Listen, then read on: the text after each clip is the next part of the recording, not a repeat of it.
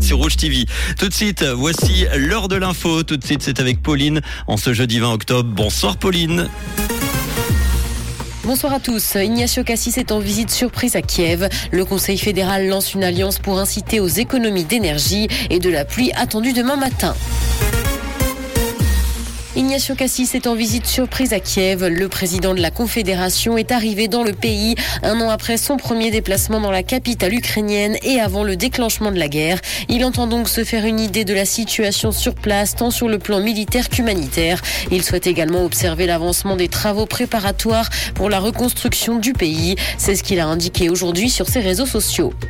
Le Conseil fédéral lance une alliance pour inciter aux économies d'énergie. Entreprises, associations et collectivités publiques se sont réunis. Elle a pour but notamment de rendre publiques les décisions majeures prises par ses membres. Toute autre organisation ou entreprise peut d'ailleurs rejoindre l'alliance n'importe quand. Réduire la consommation d'énergie permet de renforcer la sécurité d'approvisionnement pour l'hiver.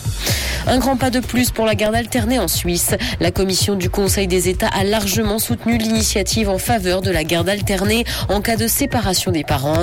Elle vise à inscrire dans la loi que le refus d'un des parents ne pourra dorénavant pas faire obstacle à la mise en place de la garde alternée. On parle d'ailleurs de ce mode de garde lorsque le pourcentage exercé par les deux parents est d'au moins 30 à 35 dans l'actualité internationale, Amnesty International dénonce la cruauté des nouvelles prisons égyptiennes. Une nouvelle prison a été inaugurée récemment dans le pays. L'ONG a indiqué dans un rapport publié aujourd'hui que les détenus subissent les mêmes violations des droits humains que dans les prisons plus anciennes. Ces derniers manqueraient de nourriture, de vêtements et seraient souvent privés de visites familiales.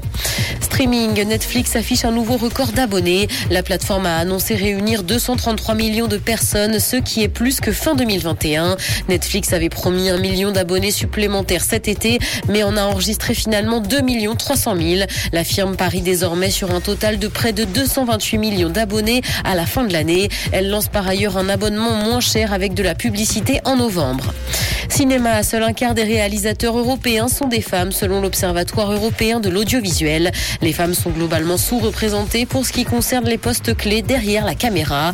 Elles sont cependant un peu plus nombreuses dans la réalisation de documentaires que de fiction. C'est ce que montre un rapport rendu public aujourd'hui. Elles représentent par ailleurs 10% des effectifs chez les compositeurs et les photographes. Quelques gouttes vont tomber ce soir et la pluie sera de retour demain matin. Côté température, le mercure affichera 14 degrés à Nyon et Yverdon, ainsi que 15 à Lausanne et Montreux. Bonne soirée à tous sur Rouge. C'était la météo, c'est Rouge.